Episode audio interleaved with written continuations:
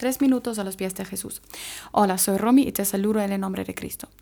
Bajar de peso, dejar de fumar, ir al gimnasio varias veces por semana, consumir menos medios sociales, tomarse más tiempo con la familia, reducir el estrés. Esos son solamente algunos ejemplos de buenas resoluciones que muchas personas suelen definir al principio de un nuevo año, como estamos experimentando ahora mismo. Yo personalmente em, creo que si se toma en el viejo año una resolución para el nuevo año, entonces el sujeto de la resolución ya fue pospuesta. Y sería mejor empezar desde ya con la resolución en vez de esperar hasta el 1 de enero. El 1 de enero es igual de bueno como el 11 de abril o el 5 de junio o el 25 de diciembre para hacer un cambio en tu vida y cuidarte de ti y tu familia y de tu vida. Lo importante al definir una buena resolución no creo que sea que se comience el 1 de enero.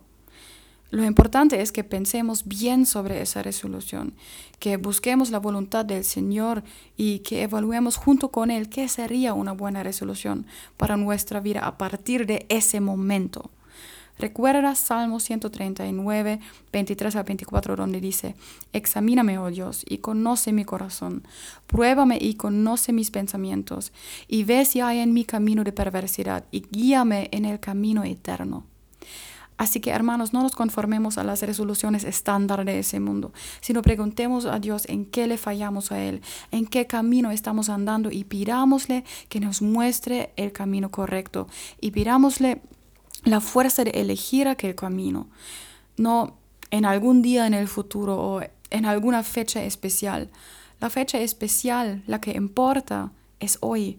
No sabemos cuándo sucederá la venida de Cristo, así que tomemos la posibilidad de elegir el buen camino y traer orden a nuestra vida cuando toca y no cuando, cuando el mundo nos lo sugiere porque es el comienzo de un año.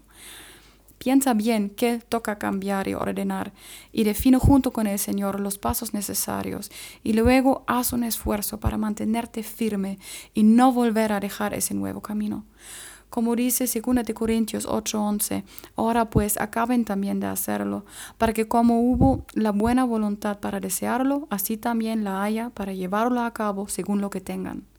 Recuerda también lo que dice en Eclesiastés 5, 2 al 5, no te des prisa en hablar, ni se apresure tu corazón a proferir palabra delante de Dios, porque Dios está en el cielo y tú en la tierra. Por tanto sean pocas tus palabras, porque los sueños vienen de la mucha tarea y la voz del necio de las muchas palabras. Cuando haces un voto a Dios, no tardes en cumplirlo, porque Él no se deleita en los necios. El voto que haces, cúmplelo. Es mejor que no hagas votos a que hagas votos y no los cumplas. ¿Qué piensas tú de eso? Nos gustaría escuchar tu testimonio o tu opinión. Nos lo puedes dejar en iglesialatina.com. Que tengas un día muy bendecido.